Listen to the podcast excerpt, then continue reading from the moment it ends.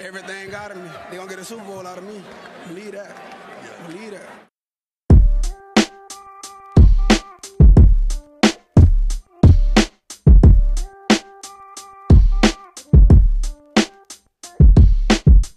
Willkommen zu Talk Like a Raven, dem Podcast rund um die Baltimore Ravens. Von und mit Malte und Benno. Äh, ja moin und herzlich willkommen zu einer neuen Folge des Raven Stammtisches Talk Like a Raven. Wieder an meiner imaginären Seite am PC zu mir zugeschaltet, Benno. Grüße. Des Weiteren haben wir heute zwei Gäste bei uns. Wir haben einmal den World Famous Head Coach der Radebeul äh, Suburban Foxes, Paul. Moin, Paul. Servus. Und wir haben noch dabei unseren ähm, Experten, unseren prominenten Experten des äh, Football-Podcastes Football Rausch, Rahman Ruprael. Moin, moin. Um natürlich euch auch ein bisschen diese beiden Personen näher zu bringen, fangen wir gleich mal an, dass sich die beiden Jungs etwas vorstellen und sagen, äh, wie sie zum Football gekommen sind, wie sie zu den Ravens stehen und halt einfach eine kurze, naja, eine kurze Vita von sich loslassen. Ähm, Rahman, fang doch bitte an. Ja, wie du schon gesagt hast, äh, Rahman, ich bin 27 Jahre alt, mache den Football Rausch Podcast seit jetzt fast einem Jahr, arbeite sonst für ran.de als Online-Redakteur und zu den Ravens bin ich durch Lamar Jackson gekommen, eben die Saison 2018, wo er dann zu den Ravens gedraftet wurde. Das war bei mir eigentlich relativ simpel. Ich hatte kein, keine wirkliche Franchise, der ich jetzt jede Woche zugejubelt habe, immer nur so ein paar Sympathien zu Spielern.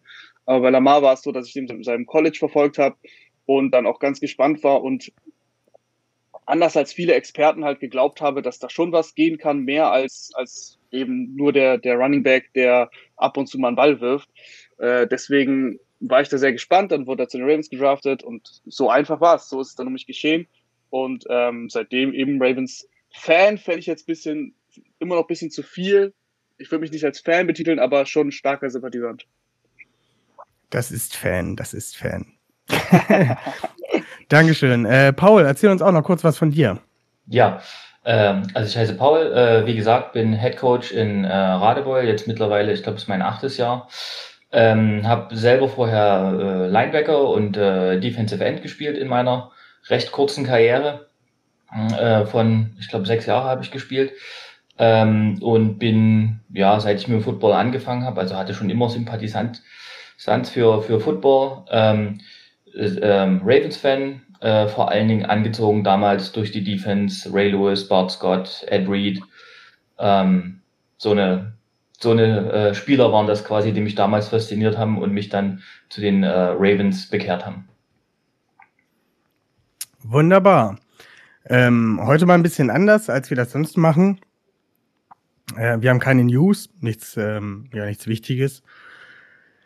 Heute machen wir wirklich oder bringen wir wirklich mal das Stammtisch-Feeling in ähm, den Podcast. Ähm, wir sind vier Leute, wir sitzen in der Kneipe, haben uns gerade das erste alkoholfreie Bier, Cola oder sonst auch immer bestellt. Und wir fangen einfach an, drauf loszureden. Wir haben ein paar Fragen vorbereitet, die wir in die Runde stellen werden und werden darüber dann halt so ein bisschen diskutieren, wie es ähm, ja um die Ravens halt stehen könnte, wie sich halt die Offseason entwickelt und oder und oder. Ähm, ich würde dann direkt mit der ersten Frage starten. Und zwar haben wir uns da mal rausgeschrieben, die Cap-Situation in der NFL ist immer noch unklar.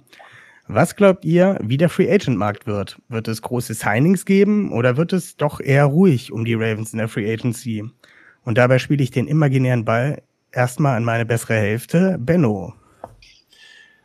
Ja, also ich, ist immer noch schwierig. Ne? Ich meine, das Cap, äh, das Base Cap wurde jetzt schon nochmal um 5 Millionen, glaube ich, hochgesetzt, ähm, das Minimum. Ähm, bin gespannt, ob da noch was bei rumkommt. Das war ja schon mal äh, angesprochen worden dass eventuell dieser Rahmenvertrag für den neuen TV-Deal ab nächstem Jahr vielleicht schon zum Start der Free Agency dann steht. Und ähm, da wurde wird auch spekuliert, ob die NFL dann sagt, hey, wir ziehen aus den nächsten Jahren ein bisschen Geld ab und äh, packen das dies Jahr schon auf den Cap äh, auf. da bin ich äh, gespannt. In der aktuellen Situation, wie wir es jetzt haben, glaube ich äh, schon, dass äh, Eric de Costa irgendwo das möglich machen wird, dass auf jeden Fall ein, ein Knaller dabei sein wird. Ja, und ansonsten wahrscheinlich eher wieder so drauf guckt, dass wir ein paar Leute halten, die wir letztes Jahr auch schon geholt haben oder die wir noch halten müssen, äh, um den Kader beisammen zu halten, den Grund, äh, Grundstock.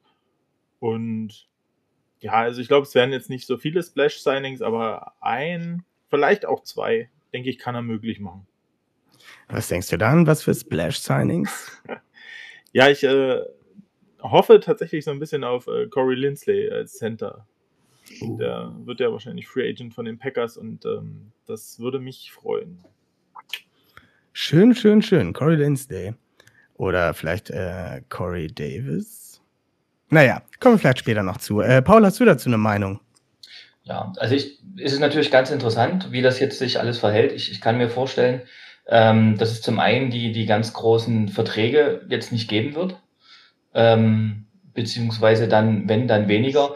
Vielleicht aber auch eine, auch eine Chance ist ähm, für die Liga, das Ganze wieder ein bisschen ausgeglichener äh, zu, zu, zu gestalten, weil ja Teams, die jetzt dann quasi over the cap schon sind, Probleme haben und sich vielleicht von dem einen oder anderen Spieler auch trennen müssen, der dann woanders unterkommt. Also es ist auf jeden Fall spannend und man muss es am Ende abwarten, ähm, was dabei rauskommt. Ich glaube, es ist ja noch alles abhängig von den, von den äh, Verhandlungen, von den TV-Verträgen.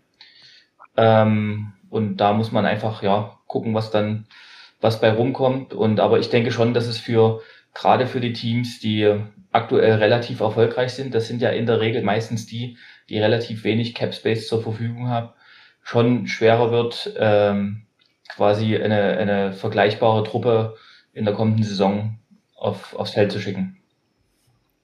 Ja, vielen Dank. Äh, Rahman, du zum Abschluss noch eine kleine Meinung dazu?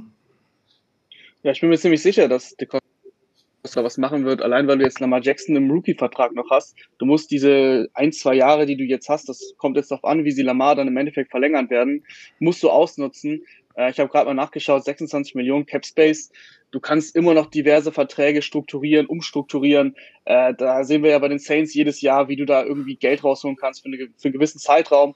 Und deswegen äh, bin ich mir ziemlich sicher, dass da was passieren wird. Corey Lindsley wird mir definitiv am besten gefallen. Das ist wirklich eine Schwachstelle, die mich extrem genervt hat jetzt in dem Jahr. Einfach das, äh, ganz einfach, dass der Center nicht mal einen Ball snappen konnte. Und ähm, dass du aber auch in der Interior O-Line einfach Probleme hattest. Das hast du gesehen, auch nachdem Yanda eben gegangen ist, da, da hat es gehapert. Äh, dafür, das finde ich auf jeden Fall gut, wenn sie da einen Splash landen. Und ansonsten natürlich Wide Receiver ist auch klar. Corey Davis bin ich mir gar nicht so sicher hatte jetzt natürlich ein richtig gutes Jahr. Ich bin da ein bisschen vorsichtig, weil er davor halt eben ein bisschen lang gebraucht hat.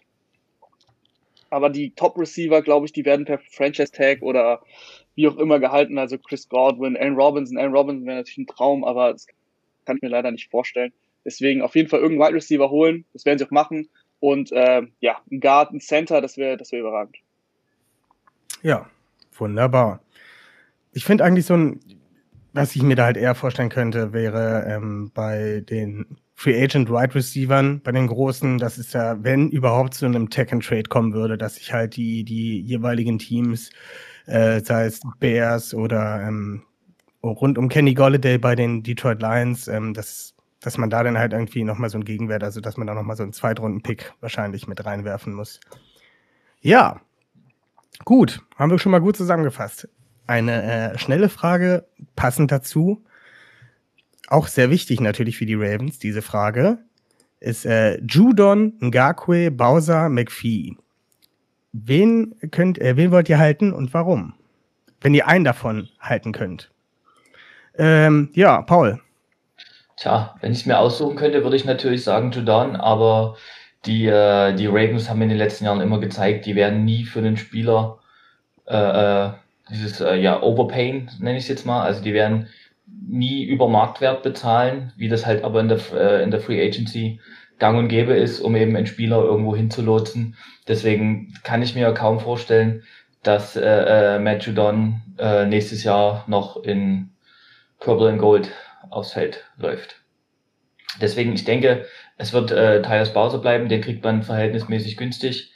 Ähm, McPhee könnte ich mir ebenso vorstellen, weil der sicherlich, ich sag mal, nirgendwo anders jetzt auch offene Türen einrennen wird, groß, sag ich mal. Ähm, deswegen denke ich, Tyus Bowser, McPhee wird bleiben und ähm, dann bei Garquay und Judon kann ich mir nur vorstellen, wenn sie die, die, die schönen Homecount, wie heißt das, äh, Hometown-Discounts geben. Okay. Benno, deine Meinung? Ja, also ich glaube. Ähm, Oder deine bei, Wahl. Bei Judon, bei Matthew Judon müssen wir ja auch äh, berücksichtigen. Ich weiß nicht, ob das an Pauls auch schon gedrungen ist. Ich glaube, der ist nicht ganz so into äh, Social Media.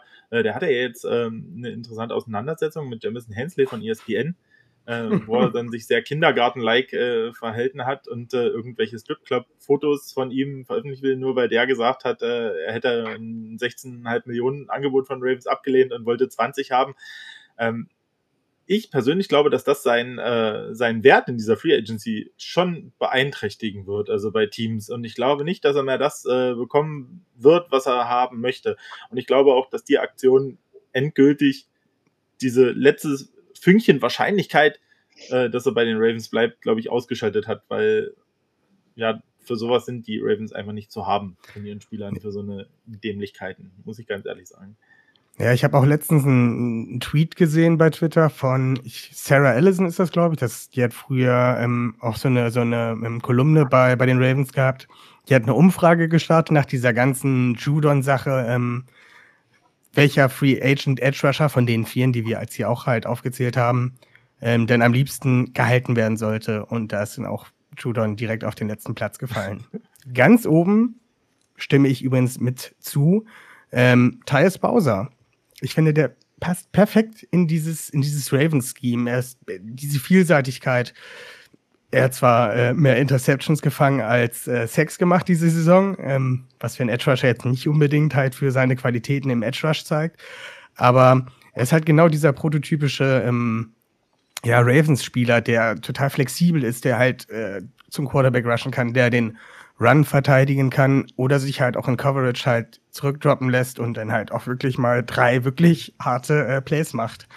Ähm, ich persönlich wäre für äh, Thais Bowser, den zu halten den man, denke ich, auch zu einem moderaten Preis halten kann, weil er nicht wirklich ähm, viel von sich oder viel auf sich aufmerksam gemacht hat dabei. Ähm, ja, meine Wahl wäre auf jeden Fall in dem Fall Thais Bowser. Äh, Rahman, wer wäre dein Spieler? Sehe ich tatsächlich genauso. Julian wäre bei mir auch ganz unten nach dieser Aktion. Das ging auch für mich viel zu weit. Und außerdem sehe ich auch gar nicht den Wert von Judan so hoch, dass du ihm 16 Millionen, also ich finde 16 Millionen schon viel zu viel. Äh, ich finde, dass Judan ein guter Spieler ist, keine Frage, aber er ist auch eben durch dieses Ravens-Scheme so aufgeblüht, weil die Ravens eben so blitzdominant spielen, weil sie eben die, die Coverages, ähm, ja, alle die ganzen Spieler in die Line of Scrimmage stellen. Du weißt nicht, wer kommt. Kommt jetzt Bowser, kommt jetzt Judah, du weißt nicht, wer sich in Coverage fallen lässt. Äh, allein deswegen, das hat ihm natürlich geholfen. Er ist bestimmt seine 12, 13 wert, aber mehr würde ich für ihn nicht zahlen. Und wie er schon gesagt hat, die Ravens machen das wahrscheinlich eh nicht. Und er würde ja auch 13 Millionen nimmt er ja auch gar nicht. Das wissen wir ja auch. Also Judon hat ja schon durchblicken lassen, so I love the Ravens, aber ne, ich will jetzt mein Geld machen. Deswegen äh, die Wahl fällt für mich dann raus. Thais Bowser hat mir letztes Jahr auch sehr gut gefallen. Äh, und wie du schon gerade gesagt hast, Malte, der passt halt perfekt rein, ne? kann alles spielen, kann eben in Coverage sich fallen lassen. Das macht er auch echt gut. Kann aber auch für, für Druck sorgen. Sackzahlen, klar, waren jetzt nicht, waren jetzt nicht überragend, aber ähm, ich finde, das heißt nicht immer was. Pressures, habe ich jetzt nachgeschaut, knapp über 30, ist nicht überragend, ist jetzt aber auch nicht schlecht. Also da geht schon was. Und ich finde, dass wenn er quasi eine größere Rolle bekommt, wenn du Judon los wirst, in Anführungsstrichen, was ein Garquay macht, andere Frage, würde ich gerne halten. Und ich glaube auch, dass du ihn billiger halten kannst, also, also billiger als Judon eben. Dann, dann muss man aber schauen, da bin ich mir nicht so sicher, was Ngakwe selber will, weil der hat jetzt in der, er hat jetzt nicht so viel über Social Media rausblicken lassen, ähm, wie er zu den Ravens quasi steht. Da muss man mal schauen, aber Thais Bowser glaube ich auch, dass du den zu einem echt guten Deal halten kannst und dann würde ich den am ehesten halten. Ja, man muss auch sagen, dass sich Ngakwe diese Saison jetzt nicht, also nachdem er zu den Ravens gekommen ist, nicht unbedingt mit Ruhm bekleckert hat. Ne? Also seine, seine äh, Statistiken, was Hektzahlen zum Beispiel angeht, ähm, haben sich da jetzt ja nicht überschlagen. Ähm, von daher, dass ich, glaube ich, dass sich sein, sein Value im Gegensatz zur Vorsaison ein bisschen, ein bisschen gefallen ist. Ähm, was ich aber bei Judon immer ganz gut fand, dass der halt echt ähm, ja auch so ein, so ein prototypischer ähm, Ravens-Spieler ist, der halt auch äh, gut Druck aufbauen kann, ähm, auch äh, gut gegen den Run ist vor allem, was wo ein Ngakwe nicht sehr gut aussieht. Ähm, ist eigentlich schade, halt so jemanden wie Judon durch, ähm, ja, durch sowas halt zu verlieren oder, naja, ja, durch diese, diese un unglaublichen Preisvorstellungen. Also ich glaube auch nicht, dass ein Judon in einem anderen Scheme äh, auch nur ansatzweise solche, solche Statistiken auf, äh, aufstellt, wie er es bei den Ravens gemacht hat. Ja. Noch irgendwelche, ja, Benno, wollte noch ja, was als, sagen? Ähm, als, äh, also als reiner Edge Rusher wird er das auch nirgendwo, ähm, wird er auch nirgendwo so erfolgreich sein, glaube ich auch nicht. Ähm, aber ich wollte noch sagen, äh, ich wäre auch für Bowser. Das habe ich vorhin nämlich gar nicht dazu gekommen zu sagen. Ich wäre auch für Bowser. Und McPhee müssten wir nämlich auch halten, weil wenn wir nächstes Jahr in den Playoffs vielleicht doch nochmal gegen die Titans spielen, dann muss der ja spielen, weil das ist ja der Titans-Zerstörer quasi. Der Derrick Henry-Stopper, den müssen wir quasi auf jeden Fall nochmal ein Jahr verlängern. Würde ich tatsächlich auch nicht schlecht finden. Also ich denke mal, der wird auch für, für ein relativ geringes Geld bereit sein, bei den Ravens Ja. zu bleiben. Gut, Also- gehen. Achso, ja, Paul? Weil ich wirklich auch denke, Outside Linebacker ist bei den Ravens nie das Problem. Also wenn man sich das anguckt, man hatte, äh, man hatte äh, jahrelang äh, Terrell Suggs, danach hatte man Darius Smith, der ähm, in Green Bay ja dann tatsächlich eingeschlagen hat. Also der, der wurde zum Beispiel overpaid, fand ich damals. Aber muss man jetzt im, in, in der Nachsicht oder in der Nachbetrachtung eben sehen, dass es sein Geld wert ist. Also dass er dort natürlich in Green, Green Bay richtig aufblüht. Ich meine, der hatte bei den Ravens, der war zwar Sackleader, aber ich glaube, der hatte, was hat denn der gehabt? Also es waren um die 10 glaub, Sacks, glaube ich, in dem ja. Jahr, wo Free Agent wurde. Und das waren auch die Ravens, haben gesagt, wir, wir bezahlen dir nicht das, was du willst, wir lassen das andere Teams machen. Und danach war Matt Judon da und das könnte jetzt genauso weitergehen. Also die, wie gesagt, aber ich glaube, dass das nicht das so das Problem ist, weil die Ravens da das schon immer noch auf die Reihe gekriegt haben, einen ganz guten dahin zu stellen. Und das Scheme von, von, von, von Wink Martindale, glaube ich, auch da echt hilfreich ist, dass man da ja viele Leute findet, wenn die das System verstehen, wo die ganz gut aussehen eigentlich. Ich muss auch sagen, dass ich es äh, schwierig finde bei den Ravens. Ähm, man sagt natürlich jetzt alle, ja, okay, Edge ist, ist, ist eine Problemposition durch diese ganzen Free Agents. Wenn ich dann aber mal in den, in den Draft sehe, äh, muss ich sagen, finde ich das auch schon relativ schwierig, weil die ganzen Edge Rusher im Draft, ne, die ganzen, die ganzen First Round Talents, die man jetzt so auf dem Schirm hat, wie, was weiß ich, Quitty Pay, Aziz Ujulari, ähm, das sind halt auch alles pure Edge Rusher. Mit denen kann man eigentlich bei den Ravens nichts anfangen. Du brauchst halt eine, eine gewisse Flexibilität. Du brauchst, dass die sich halt in Coverage zurückfallen lassen können, dass sie halt gut gegen den Run sind. Ich finde es halt schwierig. ähm, Also ich glaube nicht, dass die Ravens in der ersten Runde unbedingt einen Edge Rusher ähm, draften werden, weil es halt einfach nicht die Spieler sind, die für das äh, fit für, fürs Ravens Scheme sind. Dafür sind die Ravens ja auch nicht so wirklich bekannt, oder? Also eigentlich ähm, kommt der Edge Rusher meistens irgendwann in der dritten, vierten Runde und dann baust du ihn ein bisschen auf und irgendwann entwickelt er sich so, so weit, wie jetzt zum Beispiel ein Judon oder ein Bowser, dann spielt er gut. Ich habe letztens so ein ganz geiles Meme gesehen. Irgendwie die, die Ravens draften einen, draften einen Edge Rusher irgendwie in der dritten Runde, äh, bauen ihn auf, dann im letzten Jahr geht er ab, dann wirst du ihn los, dann kriegst du aber einen Pick durch die äh, Compensatory Formel und dann baust du wieder den nächsten dritten Drittrunden-Pick auf und so weiter und so fort. Und das geht, dreht sich halt immer so rund. Das Ja. ist halt so das Ding bei den Ravens. Deswegen, ich glaube auch die, meine Prio wäre auch nicht Edge Rusher, weil ich finde, dass du das komplett über Scheme machst und das machst du ja erfolgreich über Scheme. Meine Prio wäre definitiv eben äh, Offensive Line. Okay. Ähm, ja, gehen wir weiter zur nächsten Frage. Ich habe vorher schon gesagt, dass die Frage kurz war. Ne? Die war jetzt doch ganz schön lang. Aber naja, egal. War, war ein gutes Thema, war ein gutes Thema. Dann machen wir jetzt noch mal eine kurze Frage. ähm, ihr könnt einen Free Agent eurer Wahl verpflichten. Wer ist es und warum? Ähm, ja, Rahman, bitte. Egal, Ich egal welcher. eben schon, ab- schon gedroppt, ja. Ja, ja. Ja, okay. Also Corey Lindsley, das ist schon, das ist schon eine sehr, sehr gute Wahl, aber noch ein bisschen sexier ist natürlich Aaron Robinson, das ich eben auch schon gesagt hatte. Und deswegen sage ich jetzt Aaron Robinson. Äh, ich bin ein Riesenfan von Robinson. Schon bei Jacksonville hat er mich richtig überzeugt. Da ist er doch so ein bisschen, der hatte eine richtig, richtig gute Saison mit irgendwie 1500 Yards, glaube ich, unter Black Bortles. Ähm, ansonsten so ein bisschen unterm Radar geflogen. Die Jacks, warum auch immer, haben ihn nicht gehalten. Das habe ich damals schon nicht verstanden. Dann bei den Bears mit Mitch Trubisky und Nick Foles, der legt immer seine Stats auf. Der ist ein unfassbar guter Contested Catch Receiver. Das, der ist genau das, was Lamar braucht. Und im Endeffekt, äh, deswegen, äh, ich, ich finde keine wirkliche Schwachstelle bei, bei Robinson. Deswegen würde ich definitiv Allen Robinson äh, als Number One Receiver gerne bei den Ravens sehen. Ja, guter Einwand. Äh, Benno brennt es schon unter den Nägeln. Ja. Benno, sag uns doch einfach mal, warum du Corey Lindsley haben willst. Ja, Corey Lindsley ist einfach äh, ein Center, der unglaublich Qualität hat, sowohl im Lauf als auch im Pass, äh, Passblock, der lange in der Liga spielt, der eine Erfol in einer erfolgreichen Offense gespielt hat, auch in einer erfolgreichen Offense-Line gespielt hat, der die Erfahrung hat, so eine Line zu führen. Und ähm, das muss ich sagen, ist nun mal in der NFL auch auf der Center-Position, das ist nun mal die wichtigste Position innerhalb dieses Konstrukts Offense-Line ja, auch wenn man immer sagt, ja, der Tackle ist am wichtigsten, wenn er äh, der die Blindzeit beschützt und sonst was. Ähm, aber am Ende ist der Center oft der, manchmal ist es auch der Guard. Ähm, äh, bei manchen Teams ist es auch ein Guard, wenn der erfahrener ist. Zum Beispiel bei den Radeboys ist da der Guard der ja, Wir haben tatsächlich eine äh, ne, ne sehr erfahrene Interior Offense Line.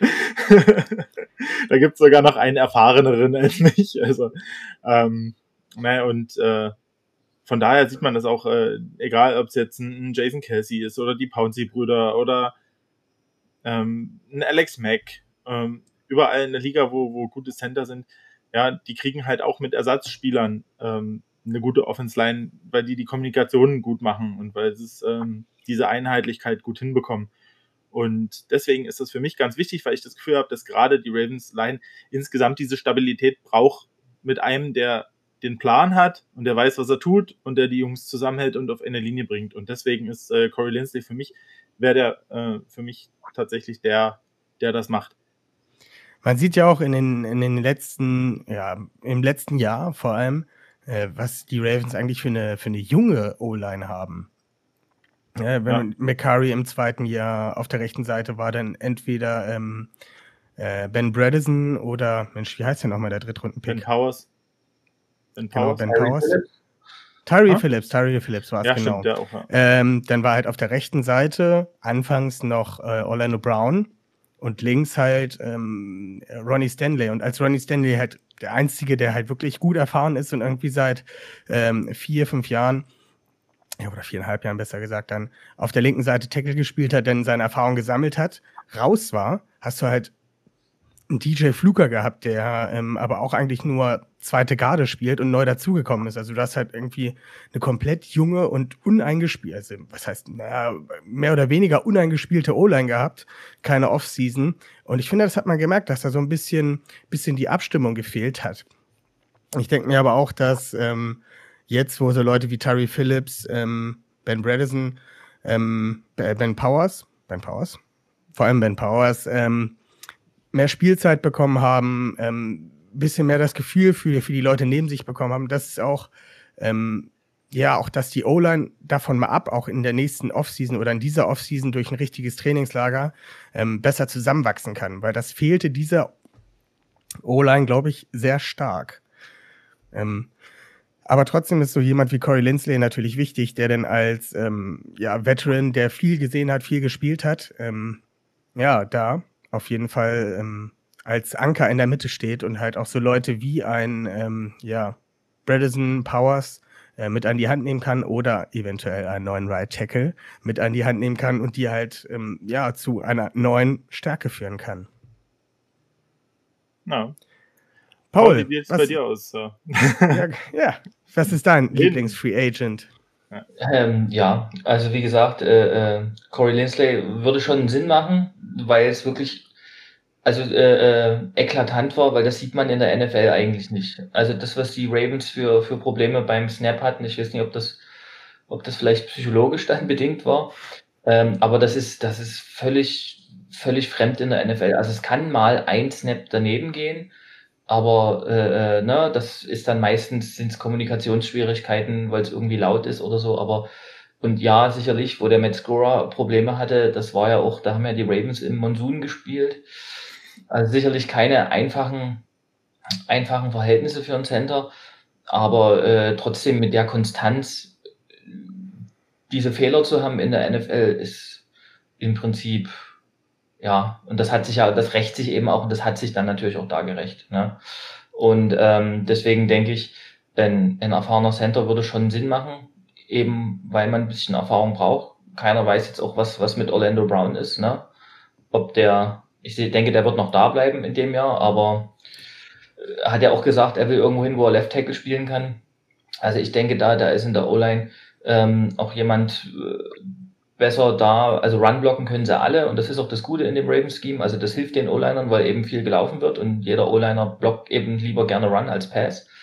Ähm, ich denke, dass es da dann vielleicht auch nicht schlecht ist, wenn man dann neben so einen erfahrenen Mann hat wie Linsley, der dann eben auch in der Pass Pro eben was in die Waagschale werfen kann. Sehr gut, sehr gut. Ja.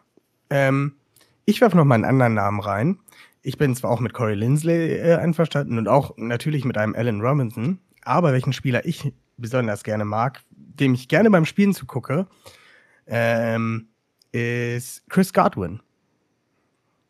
Ich glaube, der ist, der würde auch richtig gut in, in dieses Ravens-Scheme passen. Das ist auch so ein richtiger, ja, so ein Phys also er, er, er, hat zwar nicht die unbedingt die, die, die, diese Größe, aber er bringt halt irgendwie doch eine Physis mit, äh, die halt nach dem Catch, dass er halt nochmal einen Tackle brechen kann. Und ähm, ja, der meiner Meinung nach auch ein sehr wichtiger Teil in der Tampa Bay äh, Buccaneers Offense ist.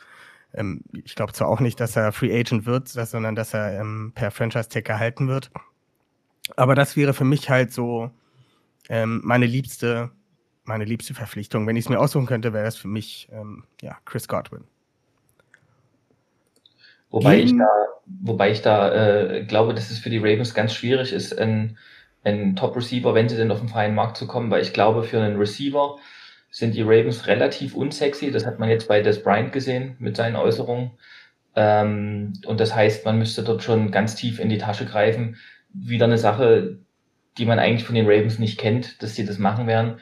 Deswegen glaube ich nicht, dass in der Free Agency also ein, zumindest auf Receiver ein großer Name äh, äh, ja, in Baltimore landen wird. Das muss ich, ja, Kenny Galladay ist ja auch so ein, ganz kurz. Sorry. Ja, natürlich.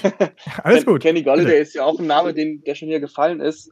Und das wäre zum Beispiel ein Receiver, der auch für mich eine klare Nummer eins sein kann und der aus Detroit eben zu holen ist. Wie du gesagt hast, Franchise Tag und dann Second Round Pick. Ich fände es okay, weil ich finde Kenny, Dolly, Kenny Galladay ist echt nicht guter Receiver. Da zahlst du ja auch, da verpflichtest dich eben nicht, dass du eben für vier, fünf Jahre jetzt äh, 100 Millionen zahlst oder so, sondern dann hast du den Franchise-Tag von einem Receiver. Ich weiß nicht, wie hoch der dieses ist, aber irgendwie 17 Millionen oder sowas. Lass es irgendwas um die Richtung sein für ein Jahr. Finde ich völlig in Ordnung, weil du, wie gesagt, Lamar noch in einem Rookie-Deal hast und ihm einfach die Hilfe geben musst. Lamar kann dieses Team nicht alleine tragen, das haben wir jetzt gesehen. Das ist doch einfach zu viel verlangt, was die Ravens von ihm, von ihm wollten. Deswegen, wenn du jetzt einen Receiver im Draft holst, bin ich, bin ich ein bisschen skeptisch, weil äh, wenn das jetzt kein, wenn das jetzt keine Rakete ist, die sofort einschlägt, dann stehst du ja wieder da. Dann hat er sich in zwei Jahren nicht gut entwickelt und dann muss er aber auch Lamar wieder bezahlen. Dann ist dieser Receiver, den du geholt hast, auch nur noch ein Jahr davon entfernt, vielleicht wieder bezahlt zu werden. Also bin, weiß ich nicht, ob das, ob das so, so klappen wird. Aber ja, schwierig. Bleibt spannend, bleibt spannend. Ja, da würde ich gleich mal eine Behauptung äh, in die Runde hauen, ähm, die ich mir so äh, notiert hatte mal. Und äh, zwar mit äh, T. Martin und Keith Williams haben ja quasi zwei neue Coaches für Right Receiver und auch für äh, den Passing Game Coordinator in der Offense ähm, geholt. Sind beides Coaches, die viel College gecoacht haben, die auch mit vielen guten Receivern gecoacht, äh, also viele gute Receiver gecoacht haben und nicht, nicht nur First Round Picks. Und äh, ich habe mir gedacht, meine Aussage war so, lieber Free Agency einen O-Liner holen und dann bin ich der Meinung, dass mit den beiden vielleicht dieser Fluch durchbrochen werden kann, dass man einen Top-Receiver im Draft holt und das nicht unbedingt in der ersten Runde. Was denkt ihr? Ja, also ich würde jetzt, ich, ich stimme dir da voll bei. Ich bin, ich bin auch dafür, für diesen, ähm, ich hatte da letztens schon drüber gesprochen, dieser, dieser softe äh, Offense-Rebuild. Ähm, die, die, die Vergangenheit von, von David Cully hat gezeigt, wie gut dieser Mann äh, ist, Wide Receiver oder halt ähm, ein Passing Game zu coachen, zu, zu organisieren. Und egal wo er war, ob es nun die Kansas City Chiefs waren, ähm, ich glaube bei den Eagles war er auch, ähm, hat gezeigt, dass die alle Wide Receiver, die unter ihm gespielt haben, unterirdische Zahlen aufgelegt haben. Also wenn es jetzt irgendwie ein Jahr wäre, würde ich sagen, ja okay, hat er schlechtes Personal gehabt, liegt nicht an ihm. Aber wenn man halt wirklich sieht, irgendwie die Ravens die letzten zwei Jahre, unterirdisches Passing-Game, äh, damals bei den Kansas City Chiefs eine Saison, wo, ein Right, wo kein Wide Receiver einen Touchdown gefangen hat. Also das, das gibt's doch gar nicht. Also das, das kann es eigentlich gar nicht geben. Ähm, von daher sehe ich auch gerade ähm, in dem Moment, dass halt so zwei ähm, aufstrebende Coaches aus dem College, wo ähm, ja, die halt auch aus Colleges kommen, wo viel, wo, wo groß Offense ist, ähm, dass da eine, eine Chance dabei ist, wirklich das äh, Passing Game zu ja, nicht revolut, also für die Ravens eigentlich schon zu revolutionieren, dass dann halt auch so jemand wie, wie Miles Boykin, der jetzt im dritten Jahr ist und so gut wie keine Nummer war, jetzt ähm, ja sein Breakout sozusagen feiern kann, weil er hat die Anlagen, er hat die Größe, er hat die Geschwindigkeit, ähm, setzt dem richtigen Coach hin, dass er seine, seine ähm, Attribute richtig einsetzen kann und es ist ein Top Receiver. Ähm, von daher ja, stimme ich dir zu. Also ich, ich ähm, denke auch, dass das Ravens Passing Game besser sein könnte und besser sein muss und dass viele Sachen relativ einfach sind, was natürlich dann für eine NFL-Defense auch relativ immer einfach zu spielen ist. Ähm, wobei ich jetzt aber mal eine, eine schöne lange Analyse gesehen habe von dem Spiel gegen die Bills, ähm, wo dann die Frage ist halt, das weiß man eben nicht, wenn man von draußen reinguckt, ähm, was, was macht der QB-Coach, was macht der Offensive Coordinator, was macht der Passing Game Coordinator. Weil das Problem war im Prinzip nicht, dass die Ravens Receiver nicht frei waren, sondern das Problem waren ganz offensichtlich entweder Lamar oder ähm, die Sachen, die man von Lamar verlangt hat. Also man hat das bei ganz vielen Sachen gesehen. Die spielen einfache Konzepte, die auch in der NFL wunderbar funktionieren. Wenn der QB aber nicht dorthin guckt, und das ist dann das, was ich meine, man, man muss halt wissen, das, das kann man nicht, wenn man von außen reinguckt, ähm, was wird dem QB beigebracht an der Stelle? Wie soll seine Progression aussehen? Und ähm, also wie gesagt, da war, ich kann dann auch gerne mal den Link teilen, wer die 40 Minuten Zeit hat, sich das anzugucken. Die waren alle äh, äh wide open. Das haben, da haben die äh, Konzepte ge, gefruchtet, die man eigentlich versucht hat zu spielen. Allerdings hat Lemar nie auf die Spieler geguckt. Also es wirkte fast immer, vielleicht war er auch zu verkrampft, wenn Mark Andrews nie frei ist, dann, dann versuche ich es halt selber zu machen. Ja, also gerade im Spiel gegen die Bills hat er auch echt viel Druck bekommen, ne, weil die äh, gerade die Interior Line auch echt nicht gut geblockt hat gegen den Pass. Ähm, ja, also klar, ähm, ist auf jeden Fall interessant, aber ich, äh, also ja. Und aber ich denke, Sache, er hat da auch noch viel zu halt machen. Die Sache ist halt immer mit dem Pass Rush, mit dem Druck, ne? Wenn du das, was du spielst, wenn das funktioniert und dir aber die falschen Reads gegeben werden oder du die falschen Reads machst, dann ist irgendwann der Pass Rush bei dir. Ja, und man darf ja auch nicht vergessen, die Bills haben das eben gemacht mit vier Mann. Also es war jetzt nicht so, dass die, dass die relativ häufig geblitzt haben. Also haben clever geblitzt, auf jeden Fall, in richtigen Situationen, die richtigen Leute. Aber wie gesagt, da war deutlich mehr drin. Und das ist jetzt die Frage, woran liegt's? Ne? Liegt's am Offensive Coordinator, liegt's am Quarterback, liegt's am Passing Game Coordinator, liegt's am, am QB Coach?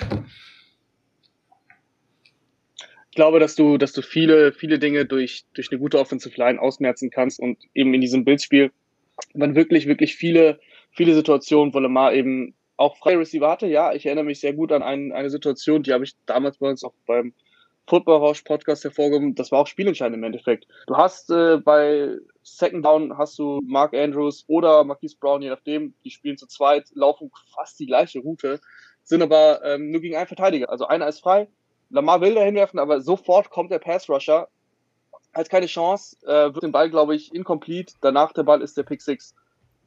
Der nächste Snap ist über den Kopf geworfen und äh, dann ist das Spiel auch vorbei. Also das ist, das sind drei, drei Snaps gewesen hintereinander, wo du sagen kannst, zweimal verkackte die O-Line leider echt alles. Und ähm, deswegen finde ich, ich hätte es tatsächlich andersrum gesehen. Ich würde im Draft ähm, am liebsten in der ersten Runde eben ein, ein O-Liner, ein, ein Center oder ein Guard holen. Ich habe mich ehrlich gesagt noch nicht so krass mit dem Draft beschäftigt, dass ich jetzt sagen könnte, so der und der, das ist der perfekte Center, das ist wirklich hart für die Ravens. Aber ich habe ein bisschen das Gefühl, dass du in, in, im Draft eher sofort einen O-Liner bekommen kannst, der dir sofort weiterhilft, als ein Receiver, der dir sofort weiterhilft. Klar, kann das, kann, das, kann alles passieren.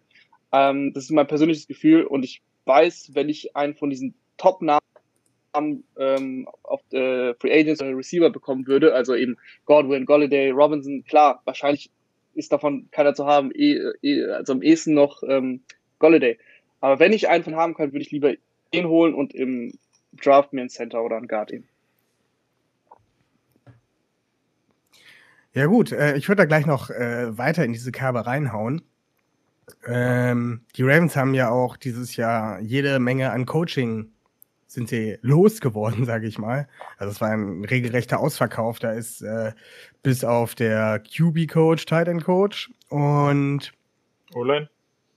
O-Line Coach sind eigentlich alle alle Position Coaches, ausgenommen deren Assistenten und deren Assistenten und deren Assistenten und Quality Manager und wie sie nicht alle heißen, ähm, sind gegangen. Ob das jetzt ein gutes Zeichen ist oder nicht, weiß man nicht. Man hat natürlich aber dafür jetzt wieder äh, ein paar neue Namen mit reingeholt. Äh, D-Line, Linebacker Coach, Secondary Coach, wo ich sehr traurig drüber bin, dass der gegangen ist. Ähm, seht ihr das, ähm, ab, natürlich auch einen neuen Wide Receiver Coach, wo wir auch schon drüber gesprochen haben gerade. Ähm, seht ihr da vielleicht noch auf anderen Positionen eventuell, dass sich da eine, jemand steigern kann? Also sprich, kann sich die D-Line noch mal steigern jetzt durch diesen, diesen Coaching-Wechsel? Oder seht ihr das eher, eher im Negativen, dass es halt so viele, so viele Wechsel im Coaching-Staff der, der Ravens gab? Äh, Benno, hast du da eine Meinung? Ähm, ja, also sicherlich viel Qualität äh, verloren gegangen. Ähm, aber andererseits denke ich, ist auch eine gute Qualität geholt worden auf vielen Positionen. Also allen voran äh, natürlich Rob Ryan für die Inside Linebacker, das ist natürlich eine gute Verpflichtung. Also der, wenn der Mann nicht weiß, wie man Inside Linebacker coacht, dann weiß es in der Liga wahrscheinlich überhaupt kein Mensch. Also der, na, der weiß alles wahrscheinlich, was über Defense Linebacker zu wissen gibt. Also ähm, von daher ähm, finde ich es da zum Beispiel gut. Anthony Weaver ähm, hat den Vorteil, er hat bei den Ravens gespielt, der weiß genau, wie diese Organisation tickt, der weiß, worauf Wert gelegt wird. Der hat selber auch schon gesagt, äh, dass er nicht plant, jetzt hier irgendeinen riesen Umbruch im D-Line Training an sich zu machen, ähm, sondern dass es, äh, das Gerüst steht und dass er dort einfach äh, noch so ein paar ein bisschen Input von sich mit reinbringen will. Ähm, ja, also ich finde, natürlich ist es schade. Am Ende zeigt sich auch natürlich erst nach der, nach der nächsten Saison oder so, weil man dann kann erst, kann man erst beurteilen, ob die Arbeit äh, fruchtet. Ähm, aber gerade in der Offense sehe ich es als große Chance und äh, in der Defense ähm, ja, denke ich, wird es kein großer Qualitätsverlust, weil ich glaube, am Ende ist es vielleicht immer besser, den Koordinator zu haben, der gut ist, der eine Vorstellung hat, der sein Konzept fährt, dann ist es leichter, das zu füllen ähm, mit Leuten, die, äh, wo er auch denkt, dann wahrscheinlich, der Wink Martin, der wird ja auch ein bisschen äh, mit Mitspracherecht gehabt haben bei den äh, Leuten, die man holt. Ähm, ja, und von daher denke ich, ist es immer leichter so und glaube nicht, dass da ein großer Qualitätsverlust ähm, vonstatten geht in der Defense. Äh, Paul, hast du da noch was zu? Du als äh, Head Coach hast ja natürlich ähm, gute ähm, ja, Standpunkte zu. Ja. Also ich glaube, was viel wichtiger ist, ist immer, dass die, dass die Kultur stimmt und das zeigen die Ravens ja ein Jahr aus, dass es eben so ist. Also die werden ganz oft immer als eine der besten oder die beste Organisation eben äh, äh mit bezeichnet von Leuten, die, die einen Einblick hatten. Ähm, was man eben auch nie vergessen darf, ich glaube, so als Position Coach ist die Halbwertszeit in der NFL sowieso relativ gering, weil es eben ein Karriere-Zwischenschritt ist. Ja, also wir, wir sind in der NFL, das heißt, jeder, der dort coacht, also die, die meisten von denen wollen ganz hoch. Ja, also für die, für die wenigsten von denen ist quasi die Endstation Position Coach.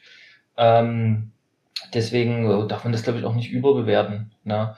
Ähm, ich denke da, wie gesagt, wie Benno schon sagte, die Koordinator sind da und die bestimmen ja das, das Tagesgeschäft. Also die geben dem Position Coach am Ende auch genau vor, was er, was er zu machen hat. Der hat sicherlich sein, sein Input und kann da eine ein oder anderen äh, äh, Ideen mit reinbringen und, und selber auch umsetzen. Ähm, aber ich denke, viel läuft über den Coordinator und viel läuft eben auch über, ähm, ja, über den, über den Head Coach, äh, über die Kultur, die, die im Verein oder die im Team bereits herrscht, die etabliert ist, ähm, wo dann eher die Position Coaches quasi mit, mitgehen müssen, als dass sie da reinkommen können und alles ändern können. Also das ist, glaube ich, gar nicht so das große Problem. Rahman, du noch Gedanken? Ja, für mich sind auch Position Coaches eher ähm, vor allem für jüngere Spieler gut und einfach für Spieler, wo du weißt, okay, das ist jetzt äh, kein First-Round-Pick, der kommt jetzt nicht nur über sein Talent, dem muss ich ein bisschen, bisschen was beibringen. Und da sehe ich bei den Ravens eher auch nicht das Problem in der Defense. Da hast du natürlich ein paar jüngere Spieler dabei, ob es jetzt ein Queen ist, aber er ist halt auch First-Round-Pick, der weiß, wir wissen alle, was er kann. Und ähm, ansonsten, die Secondary ist echt ganz gut besetzt. Die Defensive Line, das sind viele routinierte Spieler. Hast du eigentlich kaum junge Spieler. Und in der Offense ist es positiv, weil viel schlechter wird's ja eigentlich nicht. Also wie, wie ihr es schon gesagt habt. Deswegen ähm, sehe ich das an, grundsätzlich positiv, dass du einfach ein bisschen frischen Wind bekommst. Vor allem eben in der Offense, die Defense, die funktioniert ja seit Jahren eigentlich so, wie man es sich erhofft. Es ist keine äh, Elite Number One Defense, aber es ist auf jeden Fall jedes Jahr mindestens eine Top 10 Defense, manchmal sogar Top 5. Deswegen, das passt ja, das läuft ja. Und ähm, in der Offense, da braucht, da muss an ein paar Stellschrauben gedreht werden. Deswegen finde ich die, die Wechsel gut. Wunderbar. Dann haken wir dieses äh, kurze Thema doch mal ab. Ähm, nächste Frage, immer wieder gerne gefragt. Was wäre euer Traumtrade-Szenario für unseren OBJ? Also Orlando Brown Jr. Ach ich ja, ich, ich muss fang, fang einfach mal an. Fang mal an. Ähm, so, First Round Pick müssen wir uns über unterhalten definitiv. Ähm, ich habe, was habe ich letztens noch gesehen? Ich glaube, ich, ich sehe ihn entweder bei den Chargers oder, oder bei, den, bei den Jaguars. Das wären jetzt so zwei Teams, die ich da in den Raum werfen würde. Und ich fände ihn, ich ja, fände es geil, wenn du, ja? Dann natürlich gegen den äh, ersten Pick im Draft von den Jaguars. Ja, also ja klar, unter, ja, ja, genau. Und also, untergeben wir den nicht her. nee, also ähm, ich würde, ich würde an sich gern First Round Pick bekommen plus X, also plus nochmal ein geil, eine geile Waffe. Irgendwie bei den, bei den Jaguars ist es jetzt mit dem First Round Pick dieses Jahr natürlich nichts, das kannst du, das ist klar. Aber grundsätzlich wäre mal ein Szenario. Die haben zwei First Round Picks. 25. 25. Ich glaube, dann war auch das Szenario, das, was ich gesehen hatte. Nimm den 25. Pick plus äh, einen Spieler wie LaVisca Chenot zum Beispiel. So weißt du, wo du einen Bending Receiver hast, den du, den du den Ball, den du den Ball auch danach geben kannst, also quasi einen schnellen Pass werfen kannst, der danach Yards rausholt. Das wäre jetzt zum Beispiel ein Szenario, dass du zumindest mindestens einen First-Round-Pick bekommst und dann noch irgendeine Waffe, die du einsetzen kannst, ob es jetzt ein LaVisca ist oder wer auch immer. Das kann man da hinstellen. Ich finde, der First-Round-Pick ist die Basis und dann brauchst du noch ein bisschen was und das wäre jetzt ein Spieler, der eingefallen wäre. Da würde ich aber auf jeden Fall lieber DJ Shark nehmen als äh, anstatt LaVisca Chenot oder DJ Josh Shark. Allen. DJ Chark noch besser, aber kriegst du DJ Chark mit, mit dem First-Round-Pick? Versuchen. Es geht ja um dein Traum-Trade-Szenario. Also es ist egal. Ja, ja, ja, okay. Bin, ja, okay. Nee, gut, dann streicht, streicht äh, LaVisca dem DJ Chark meinetwegen. Gerne. Also ich, ich hätte DJ Chark viel lieber, aber ich bin mir halt nicht so sicher. Aber wenn es Traum-Szenario ist, dann sage ich DJ Chark. Wunderbar. Ähm, Paul. Tja, das, das Lieblingsszenario wäre natürlich ein No-Trade. Ähm, Wobei man eben auch echt gucken muss, also ich glaube, das ist für Teams sehr schwierig. Er ist, soweit ich weiß, noch in seinem Rookie-Vertrag. Das heißt, selbst wenn er jetzt getradet wird, heißt es dann logischerweise, wenn ein Team dafür schon, also die Farm, wie es immer so schön heißt, wird man für ihn sicherlich nicht verkaufen müssen, aber schon, äh, schon jeden, auf jeden Fall was von Wert. Also ich glaube auf jeden Fall auch ein First Rounder oder, oder zwei, zwei Day Two Picks im, im Draft, also zweiter, dritter oder zwei dritte oder irgendwas in der Art. Ähm, das Team muss aber auf jeden Fall auch willens sein, ihn äh, eben nach dem Jahr zu bezahlen. Und das ist, wie gesagt, wir sind wieder in der Situation, weiß man nicht, wie sich das Cap entwickelt. Sicherlich wird es dann im Jahr drauf wieder höher sein, ja, aber man weiß es nicht. Deswegen denke ich schon, dass das auch schwierig ist, da einen geeigneten Partner zu finden, der, der bereit ist, ähm, diesen, diesen hohen Pick herzugeben und dann äh, äh willens ist, ihn im Jahr drauf oder wahrscheinlich direkt nach dem Trade gleich zu bezahlen. Naja, das ist richtig. Ähm, von daher sehe ich auch am, also am realistischsten sehe ich äh, auf jeden Fall auch die Jaguars, weil der, was sie mit ihrem ersten äh, First Overall Pick machen, das ist einfach mal Fakt. Ähm, und dann sind sie halt auch erst wieder an 25 dran. Aber wenn du dir äh, so ein Talent wie Trevor Lawrence an 1 holst, dann brauchst du irgendjemanden, der dem die Seite frei hält. Das haben wir alles an, alle an Joe Burrow gesehen. Wenn du keinen Tackle hast, der oder keine Offense Line hast, die den äh, ein bisschen beschützen kann, ja, dann äh, fällt er dir nach ein paar Spielen aus und dann hast du nichts gekonnt. Ja. Und deswegen, glaube ich, sind die Jaguars am meisten unter Zugzwang, was zu tun. Und haben natürlich auch mit dem Cap Space einfach die, die beste Möglichkeit zu sagen, hey, wir holen dich und äh, sein dich dann long term, weil wir haben den Gehaltsspielraum. Und da würde ich auf jeden Fall ähm, auch äh, den, den First-Round-Pick und wahrscheinlich dann noch einen Drittrunden-Pick oder eventuell ähm, ja, DJ Chark. ja, vielleicht DJ Chark oder so noch sehen. Ähm, mein Traum-Szenario wäre natürlich aber wirklich, ähm, dass die Chargers sagen, oh, oh wir haben auch keinen, wir haben keinen, der, der, der, äh, der, der Justin Herbert beschützt. Ähm, da brauchen wir auch unbedingt einen und äh, warum nehmen wir nicht den Brown von den Ravens? Und naja, dann müssen wir halt unseren 13. Pick äh, dafür geben und das wäre mein Traum-Szenario und dann, dann muss, dann muss, äh, dann muss De Costa äh, irgendwie das schaffen, dass er aus diesem 13. Pick und was auch immer er hat, noch Kyle Pitts rausholt von Florida. Boah.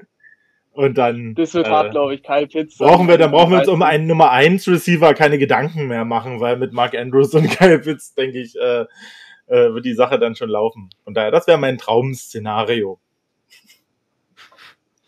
Ähm, ich, ich gehe auch mit den, mit den Chargers auf jeden Fall. Wäre, da sehe ich es halt auch irgendwie mit am realist, realistischsten. Äh, und zwar, den Chargers fehlt nicht mehr so viel. Sie haben ihren Quarterback, haben sie jetzt. Sie haben ähm, ihren Wide Receiver mit Keenan Allen. Ähm, die Defense sieht im Großen und Ganzen nicht verkehrt aus. Ähm, wenn, wenn da so jemand würde. wenn die gesund bleiben würde ähm, sieht das auch nicht so verkehrt aus. Die sind eigentlich kurz davor, ein Contender zu sein. Also auf jeden Fall, meiner Meinung nach, nächstes Jahr sind da die, die Players auf jeden Fall drin. Ähm, und die sind nur noch so zwei, drei Stellschrauben vom Contender entfernt, finde ich. Weil eigentlich echt ein gutes Roster haben. Wenn jetzt, wenn jetzt Herbert den nächsten Schritt macht oder den übernächsten Schritt noch macht, dann ist das schon wow. Und das Einzige, was ihnen halt noch fehlt, ist halt jemanden, der ähm, Herbert halt er ist zwar gut gegen Druck, ähm, wie wir schon öfters im äh, Football Rush Podcast gehört haben, dass er gegen Druck sehr gut ist. Ähm, es ist natürlich immer ein, angenehmer für einen QB, wenn er mehr Zeit hat. Und ähm, ja, der 13. Pick, wenn du halt deinen Franchise Left Tackle bekommen kannst, was Orlando Brown meiner Meinung nach durchaus sein kann, ähm, dann machst du das an 13 und wenn die Ravens sagen, oh nee, 13. Pick reicht uns nicht, na Mensch, dann gebe ich da halt nochmal so einen Mike Williams oben drauf. Boah. Das wäre für mich halt so, das wäre jetzt für mich so mein, mein Traum-Trade-Szenario. Äh, Den 13. Pick, Mike Williams dazu, dennoch, also dann besteht halt sozusagen das Ravens Receiving Core aus Mark Andrews, Mark Andrews, Kyle Pitts, Marquise Brown, Mike Williams und äh, ja, einem Devin Duvernay. Und da hat man auch, wie, wie man öfters bei Downset Talk hört, äh, seine, seine drei, vier oder vielleicht sogar fünf Playmaker halt in der Offense. Traum-Trade-Szenario. Also es, ob es so ja. eintrifft, wahrscheinlich nicht. Aber wenn das eintreten würde, wow. Wenn das eintritt, zuerst gehört im Tier Talk Like a Raven Podcast. Also das wäre definitiv gehört. ein krasser Deal. Mike Williams, Mike Williams bin ich eigentlich auch ein Fan von. Also, das ist auch eben so eine Waffe äh, als Contested Catch Receiver. Den kannst du den Ball eigentlich hoch hinwerfen und ja, er, er schraubt ihn sich runter. Ähm, 13. Pick plus Mike Williams, das wäre wirklich geisteskrank. Ich sehe da nur den 13. Pick, aber das sehe ich auch gut, weil mir fällt sofort der Trade letztes Jahr ein um DeForest Buckner äh, zwischen den 49ers und den, und den Colts. Und das war eigentlich relativ ähnlich. Ne? Es war ein Spieler, der ähm, bezahlt werden wollte, bei Brown, glaube ich, dauert es noch ein, zwei Jahre, bis er dann bezahlt wird. Ein, wahrscheinlich ein, ein Jahr. Jahr. Hm. Genau, ein Jahr. Ähm, aber es war eine ähnliche Situation. Der Spieler wollte bezahlt werden, wollte dann auch weg deswegen, weil er gesehen hat, okay, bei den 49ers kriege ich das nicht. Die 49ers haben eben den äh, First-Round-Pick dafür bekommen. Der Colts war der, der 14. oder auch sogar der 13. Pick, glaube ich. Ähm, und für mich ist jetzt DeForest Buckner, wenn du ihn jetzt eins zu eins mit Orlando Brown vergleichst, DeForest Buckner hat einen sehr krassen Einfluss auf deine Defensive Line, aber Orlando Brown kann ein Franchise Left Tackle sein. Deswegen kann man die vergleichen, finde ich. Und an diesem Wert siehst du ja, okay, du kannst das schon bekommen. Vor allem, wenn du unter Druck bist, wenn du sagen willst, okay, wir setzen Zeichen, wir ähm, schützen unseren ganz jungen Quarterback mit einem, mit einem Beschützer. Und deswegen finde ich das ein gutes Szenario.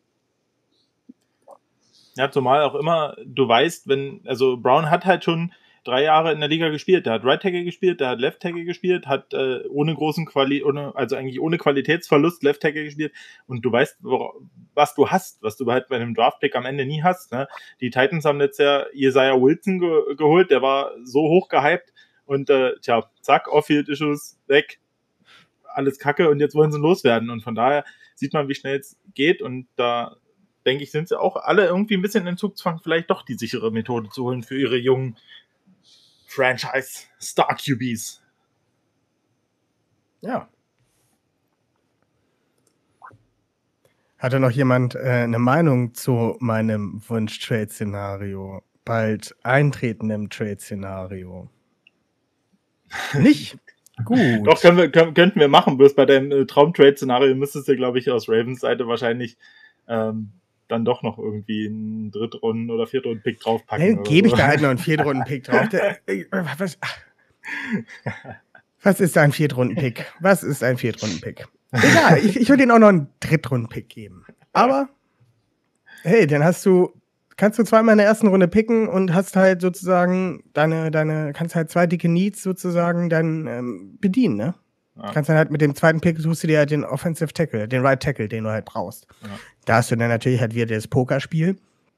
Aber man muss ja auch mal Glück Aber haben. du hast ja dann noch Corey Lindsley, also von daher ist cool.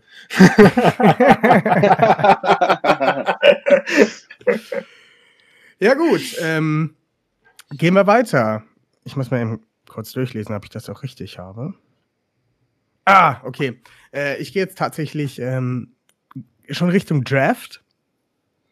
Ähm, egal, ob ihr jetzt schon ganz viel gesehen habt oder ganz wenig, wir, wir gehen wieder nach Bauchgefühl. Ähm, äh, welchen Spieler würdet ihr denn gerne bei den Ravens sehen? Bitte realistisch. Abgesehen von Kyle Pitts, der gehört mir. äh, ja, Benno, welchen, welchen Spieler hättest du gerne? Ja, Such dir also irgendeinen aus. bin aber außer natürlich Trevor Lawrence, den wir aber auch nicht brauchen. Ich bin mit Malte äh, schon ziemlich lange in äh, äh, unterhalten wir uns immer mal drüber. Wir gucken immer schon mal so ein bisschen, äh, bisschen Highlight-Videos und ein bisschen, bisschen Tape von ein oder anderen Spielern.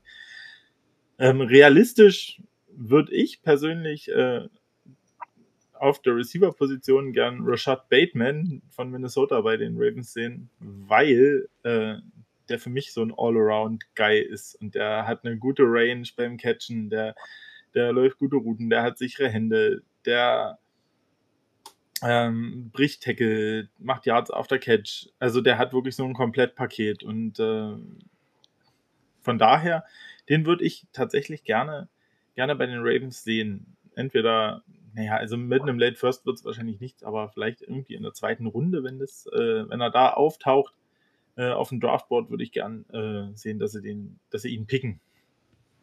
Und deswegen. Ja. Ähm, ich ja. gehe mal einfach mal schnell weiter. Ich, ich mag Rashad Bateman nicht. ich ich habe mir Tape von ihm angeguckt und dachte mir nur so, nee, also so besonders finde ich den jetzt nicht. Aber okay, das ist halt dein, dein Wunsch, das respektiere ich aber unterstütze ich nicht. Äh, Paul, hast du schon dir äh, ein bisschen was von äh, College Prospects angeguckt, eventuell? Nee, und hast? Ich, bin, ich bin immer ganz ehrlich, also für mich, das wird dieses Jahr sehr schwierig, äh, ähm, weil ich verfolge College Football eigentlich nicht. Äh, für mich ist dann, äh, lief die letzten Jahre immer, war wunderschöne Hintergrundbeschallung, das Combine immer durch, während ich zu Hause war am Wochenende und alles. Ähm, ist ja jetzt sowieso schwierig geworden, seit es in die, in die Primetime ging und dieses Jahr gibt's ja bloß die, die, die Pro Days. Ähm, deswegen bin ich da relativ äh, äh, ja, uninformiert. Ähm, aber das geht jetzt eben genau in deine Richtung. Ne? Ich bin auf jeden Fall der Meinung, die Ravens brauchen wieder Tight End oder noch einen Tight End. Also, weil das hat man in dem, in dem, in dem Rekordjahr gesehen. Äh, da haben sie, glaube ich, äh, äh, öfter als alle anderen Teams gefühlt zusammen äh, äh drei Thailand-Sets gespielt. Und ich meine, die haben Hayden Hurst, sind sie, sind sie am Ende losgeworden und das ist, glaube ich, auch der Pick äh, geworden, mit dem sie J.K. Dobbins geholt haben. Ja. Also von daher alles gut. Ne? Ähm, aber ich denke, das ist für das, was die Ravens vorhaben und für das, was die Ravens machen, ist noch ein Thailand und zwar nicht nur ein, ein, ein Body, den man da hinstellt, also was sie jetzt ja nach, nach Nick Boyle gemacht haben, äh, nachdem er sich verletzt hatte, dass sie da noch mehrere Titans gesigned haben, von denen sie jetzt, glaube ich, auch einen verlängert haben. Ähm, bin ich der Meinung, ist das auf jeden Fall was, wo man, ähm, ja, was man auf jeden Fall draften sollte. Jemanden, der da gut ins Scheme passt, als, ja, ja, so eine Art Hybrid zwischen, zwischen halt Runblocker und ähm, äh, Receiving Talent. Eigentlich nochmal so ein Hayden Hurst. ja, eigentlich ja, ne? Äh, Rahman. Äh, ich habe ja eben auch schon gedroppt, dass ich äh, mich noch nicht so krass mit dem Draft beschäftigt habe. Aber ähm, ich würde unbedingt einen Offensive Liner holen und einen eben für die Interior Line, das habe ich eben schon gesagt. Ich habe ein bisschen gerade mich durch so einen Mock Draft geklickt. Äh, ist tatsächlich schwierig, wenn ich mir das hier so angucke. Aber wer mir dann aufgefallen ist, ist äh, Landon Dickerson, der bei Barmer gespielt hat, der aber einen Kreuzbandriss hatte tatsächlich. Ich denke mir aber, wenn er sich, das müssen natürlich die Ärzte beurteilen, das kann ich jetzt von hier schlecht beurteilen, wenn er sich von diesem Kreuzbandriss, und ich finde mittlerweile sind wir in einer Zeit, wo sie sich von Kreuzbandrissen sehr gut erholst, wenn du im Sport dich mal so umschaust, auch mal von der Abseits der NFL, äh, das ist, da ist die Medizin weit genug, dass du sagen kannst, okay, ein Kreuzbandriss ist jetzt nicht das Ende der Welt kannst dir mal, es ist nicht wie ein Achillessehnenriss zum Beispiel. Ähm, und ja, ja, ich weiß, ich weiß, es ist ein schwieriges Thema, aber wir sind auch alles keine Mediziner. Ich finde aber, es gibt Du sprichst mit dem Falschen, wenn du beim Paul bist, weißt du? Ja. Der hatte zwei. aber man muss, auch da muss man unterscheiden von Profisport und von ja. Hobby oder ja. ähm, eben beim Verein, da gibt, das ist tatsächlich ein ganz großer Unterschied. Äh, wie gesagt, deswegen trotzdem musst du natürlich, natürlich da bei dem Spieler jetzt bei, bei Dickerson schauen, okay, wie, wie ist das Verhalt, wie läuft's, aber wenn Daniel Jeremiah sagt, dass es der beste O-Liner, äh, der Inside O-Liner Prospect ist, dann sage ich es auch und deswegen hätte ich gerne äh, Dickerson. Legit, legit. da muss ich, da muss ich nochmal einhaken kurz bei, bei O-Line, also äh, wo wir beim Wunsch wären, ähm, ich würde auch gerne noch irgendwie in der dritten oder vierten Runde würde ich gerne noch äh, Quinn Meinerts draften. Äh, der war beim Senior Bowl, ist ein, Center von einem, von einem die Division 2 College oder Division 3, ich glaube Division 3 sogar, glaube ich. Ja. Small, äh, Small School Prospect. Äh, der hat dort die äh, Interior Defense Liner am Senior Bowl wirklich gemanhandelt. Äh, im Ezekiel Elliott-Style. Der hatte quasi immer Bauch frei. Äh, einfach richtig geiler Typ, ähm, richtig bodenständig und äh, vor allem mit der richtigen Nastiness und Einstellung zum Offense-Line-Spiel. Und den würde ich gerne auf jeden Fall mitnehmen im Draft. Also da, Eric de Costa, falls du zuhörst, äh, hol den. Es gibt auch ein richtig schönes äh, Workout-Video von Quinn Meinertz, wie er, der ist, glaube ich, Kanadier, wie er in, in Kanada irgendwie im Wald sein Workout macht, so äh, Bäume umschubsen und ähm, ja, Bäume blocken, dann hat er irgendwie so eine Handelbank auf so einem Fels und dann, dann, dann macht er da sein, seine Benchpress-Übungen. Einfach mal, also man findet es bei YouTube, Quinn Meinerts Workout. Ja, ist, ich habe das gesehen. Lustig. Da hat er, bei, also weil er sich die, die äh, Shotgun-Snaps, also wenn der Quarterback quasi äh, weiter hinten steht äh, im Play, ähm, als er die trainiert hat, da hat er sich eine Mülltonne hingestellt, hat, hat eine Schaufel äh, reingestellt äh, und hat sich dann positioniert und hat halt immer mit den Snaps, wenn er die Schaufel getroffen hat, war es genau richtig und das hat er dann immer gehört. es war ein super cooler Typ. Ja. Ähm, bei mir wäre jetzt mein Wunschpick, abgesehen von Kai Pitts, würde ich auch weiter nach hinten in die Runden gehen. Ähm, je nachdem, wie sich das jetzt mit ähm, OBJ weiterentwickelt, sollte er weggetradet werden, welche in der ersten Runde für O-Line. Also Offensive Tackle auf jeden Fall. Ähm, ansonsten habe ich mich so ein bisschen ähm, in der, in den, eigentlich in der späteren Runde so Day 2, Day 3, weiß man noch nicht so genau, wie weit er fällt. E, e, Elijah Moore ist Wide Receiver von Ole Miss, wird wahrscheinlich den wenigsten was sagen. Ähm, aber der hat irgendwie von 110 Targets irgendwie, waren 78 catchable und davon hat er einen Drop. Das ist ein, ist ein purer Slot Receiver. Eigentlich, bis, bis dato ist er ein purer Slot Receiver. Aber wenn dieser Typ Routen läuft, das sieht so sexy aus. Also der, der, ja, also der, der ist so geschmeidig in seinen, seinen Routen. Headfake, also das, also ich finde das total genial, wie der seine, seine, seine Routen läuft. Also so, so Day 3, Day 2 vielleicht. Ähm, wenn der noch da ist, Elijah Moore. Der Benno, ich habe Benno vorhin ein Tape von ihm gezeigt und er meinte, er erinnert mich ein bisschen an Antonio Brown vom, vom Movement her. Ja. Und ja, Slot Receiver haben wir eigentlich genug, auch wenn Willie Snead jetzt in der, in der Free Agency gehen sollte. Ähm, aber das wäre halt so ein, das wäre so ein, so ein Man-Crush von mir. Und wie gesagt, der hätte, der hätte einen Drop die komplette Saison. Ähm, sichere Hände und ist halt auch so ein, äh, so ein natürlicher Fänger. Also mit ausgestreckten Armen, dass er halt wirklich auch den Ball fängt und nicht wie, wie ein ähm, Hollywood Brown, wenn der, wenn der Ball nicht auf meinen Körper kommt, dann kann ich ihn nicht fangen, weil ich meinen Körper unbedingt brauche, um den Ball zu fangen. Ähm, den würde ich halt gerne irgendwie Day 2, Day 3 sehen. Das wäre mein Wunsch-Draft-Pick. Ja, komm, Alte, sag's, sag's noch. Was ist mit Ole Miss? Hä? Ach so, Komm, stimmt. Äh, ja, der ist, äh, der ist, der ist Ole Miss Receiver. Und äh, die letzten, ich weiß nicht, ob es die letzten beiden sind, aber es, es gibt ja momentan in der NFL, die äh, vorletztes Jahr gedraftet wurden, die jetzt ja gar nicht mal so schlecht sind. Ne? Das sind einmal DK Metcalf und einmal AJ Brown, ne? die halt irgendwie bei zwei Teams äh, die Nummer eins sind. Ich bin mir da schon sicher, dass die Leute bei Ole Miss wissen, wie sie ähm, ja, Receiver zu züchten haben. Und von daher Elijah Moore. Guckt euch Tape an. Guckt euch Tape an. Merke ich mir auf jeden Fall. Ja, ähm, ja, ich habe jetzt noch eine Frage stehen, die wir eigentlich im, im Folge dieser, im Laufe dieser Folge schon ähm, ja, beantwortet haben. Das wäre jetzt, wo wird wohl der Fokus drauf liegen? Wide Receiver Edge O-Line. Das haben wir ja soweit schon eigentlich ähm, ja, durchgekaut. Ähm, Benno, hast du noch irgendwelche von äh, deinen Behauptungen, die du immer in den Raum werfen wolltest? Ähm, ich habe eigentlich gar nicht so viele Behauptungen aufgestellt. Wir hatten eigentlich gedacht, so das mit den Fragen, das, äh, da sind wir schon ganz gut dabei. Ja, Ähm, sind wir auch. Also die, ja. die, meine, letz, meine letzte, Ja. vorletzte aufgeschriebene Frage wäre jetzt gewesen: Predictions zur Offseason, was macht EDC, worauf liegt der Fokus? Wide Receiver Edge O-Line. Da haben wir jetzt ja schon mehr als Ja. genug drüber gesprochen, da muss ich jetzt nicht nochmal nachfragen. Ähm, ansonsten hätte ich halt abschließend, außer irgendjemand von euch möchte noch was äh, Gutes reinwerfen. Ich hatte auch heute auch noch gar keinen Wortwitz, oder? Nee. Ah, da Nee, muss nachher noch einer kommen ich, ich, irgendwie muss ich noch einen reinbringen.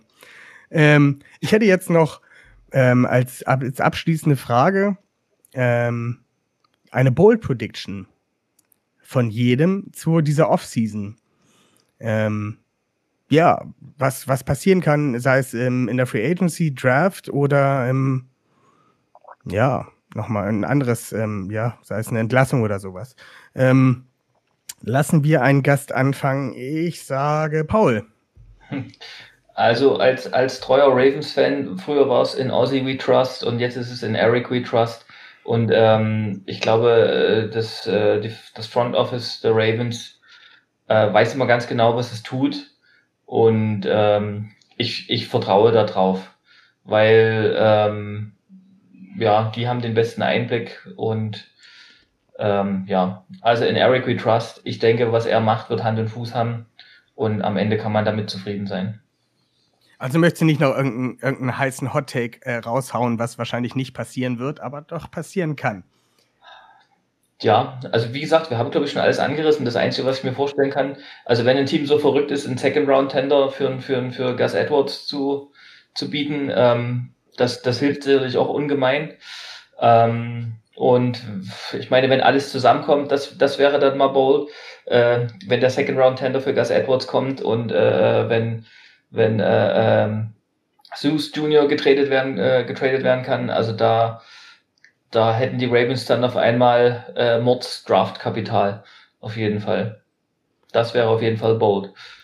Da würde ich auf jeden Fall auch noch mal direkt mit ähm, einschneiden. Fällt mir gerade noch so ein. Gus Edwards, da könnte man auch noch mal drüber sprechen. Haben wir zwar letzte Woche schon gut drüber gesprochen, aber wir haben jetzt noch mal zwei Gäste dazu. Ja. Ähm, für die, die es letzte Woche nicht gehört haben, Gus Edwards ist äh, Restricted Free Agent, das heißt also, er kann eigentlich relativ gut gehalten werden, hat jetzt aber eigentlich über seine komplette ja, Baltimore-Karriere solide Zahlen immer ja, abgeliefert.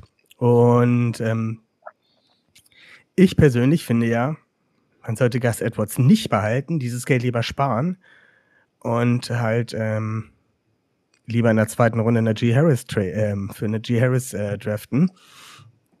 Ähm, mich würde halt noch interessieren, was, also wir beide haben ja schon gesprochen, Benno und ich, äh, was, was, was äh, Paul und Rahman dazu sagen. Sollte man Gus Edwards behalten oder sollte er ähm, ja, gehen gelassen oder gehen, sollte man ihn gehen lassen? Äh, Rahman, was hältst du davon?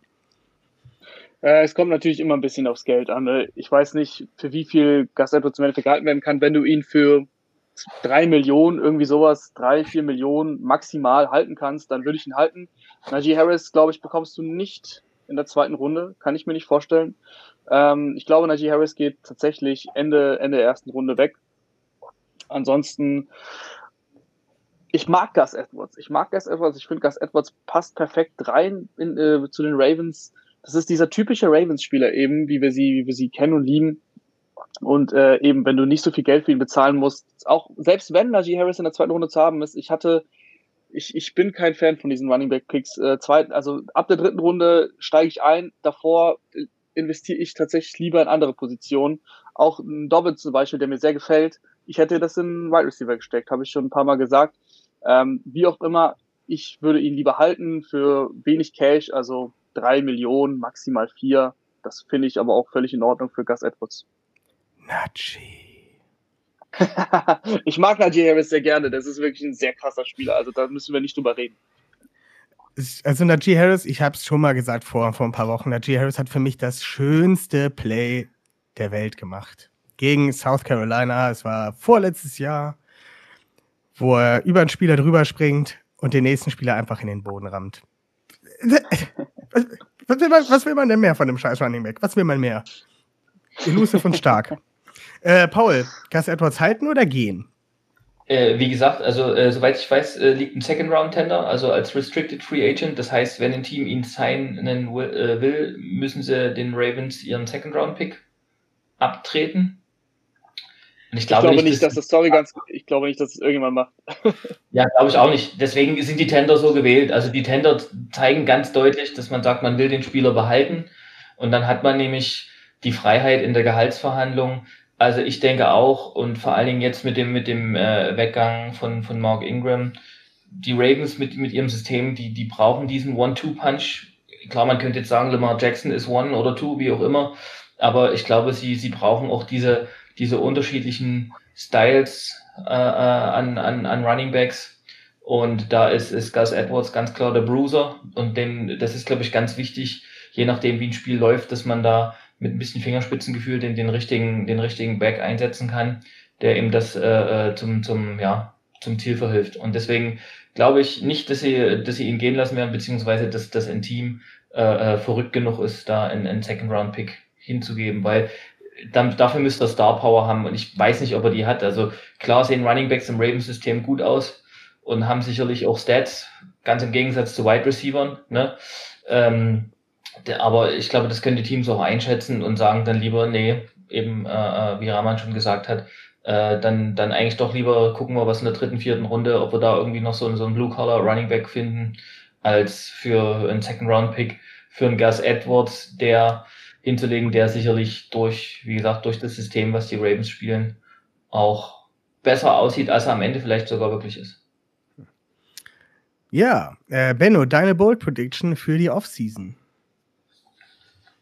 Meine Bold Prediction für die Offseason ist, ähm, dass wir mit einem neuen Starting Center aus der Free Agency. Äh, das ist nicht, das ist nicht bold. Das ist mir nicht bold. Das ist nicht bold. Das ist nicht, so, das nee, ist nicht, nicht bold nicht genug. Bold. Nee. Ähm, dann ähm, dann sage ich, äh, meine Bold Prediction ist, dass äh,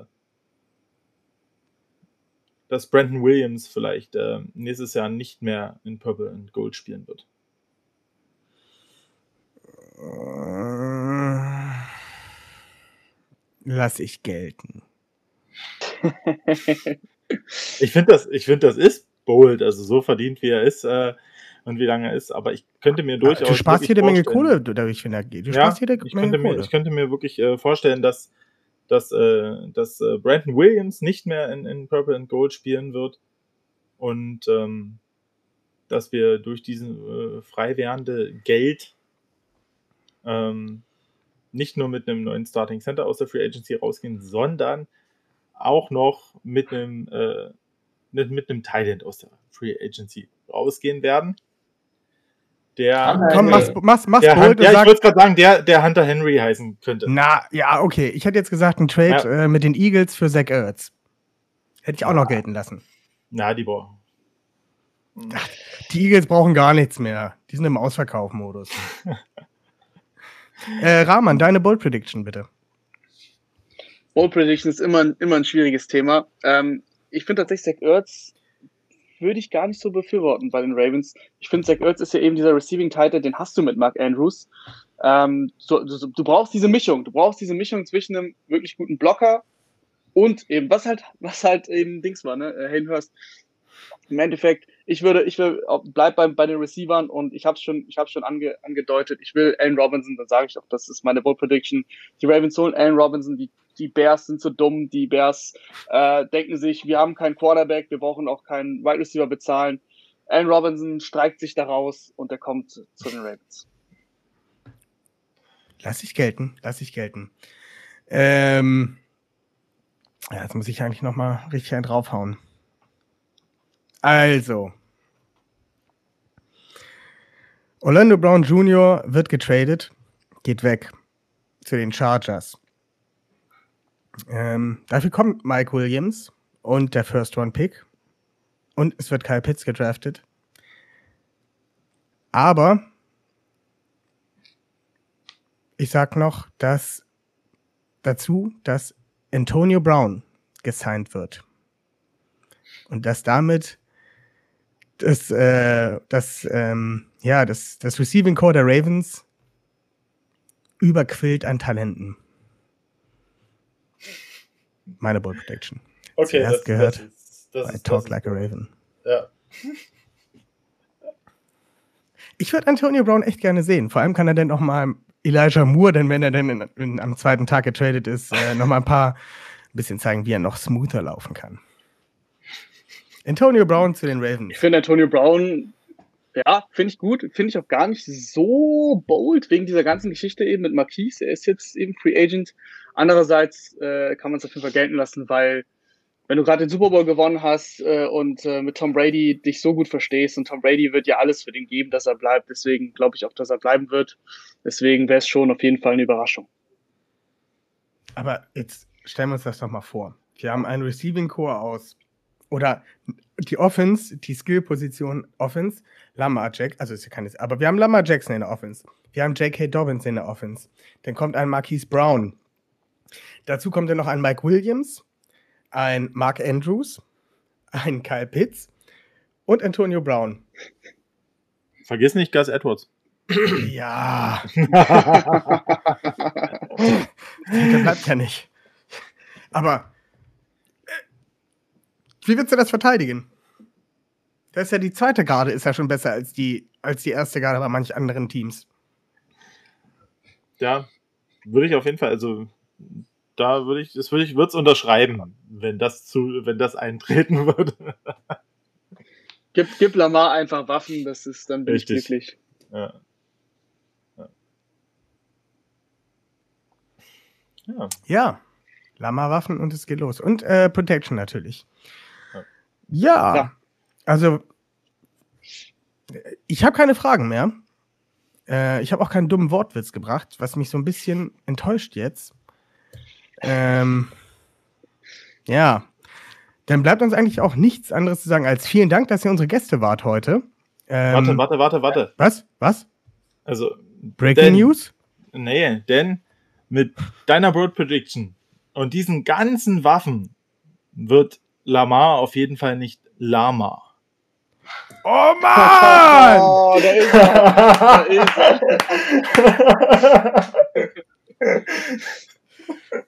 Puh. Oh Mann. Du wolltest noch einen, also finde ich damit ab. Darauf erst mein Kiff-Joint. Ähm, Psst. Insider. Ja, dann ähm, jetzt haben wir das ja doch tatsächlich noch geschafft, einen dummen Wortwitz zu bringen. Ähm, ja, dann bleibt uns nichts anderes übrig, als zu sagen, äh, danke Paul, danke Rahman, dass ihr unsere Gäste wart. Ähm, guckt euch die Suburban Foxes von ähm, aus Radebeul an, wenn ihr mal in der Gegend seid, Dresden. Das ist eines der äh, Top-Teams äh, in dieser Region, habe ich mir sagen lassen. Immer ganz vorne, immer ganz oben. Äh, unglaublich äh, erfahrene O-Line und top gecoacht, weiß man.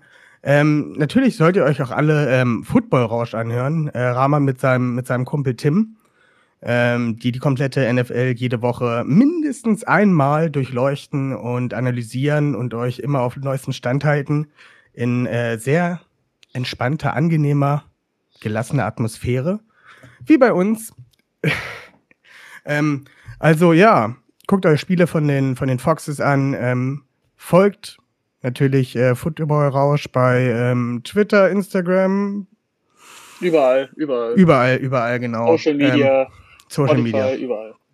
Alles, überall. Ähm, was aber noch viel wichtiger ist als Football Rausch, ist, dass ihr äh, uns bei Spotify äh, und allen Social Media Kanälen folgt.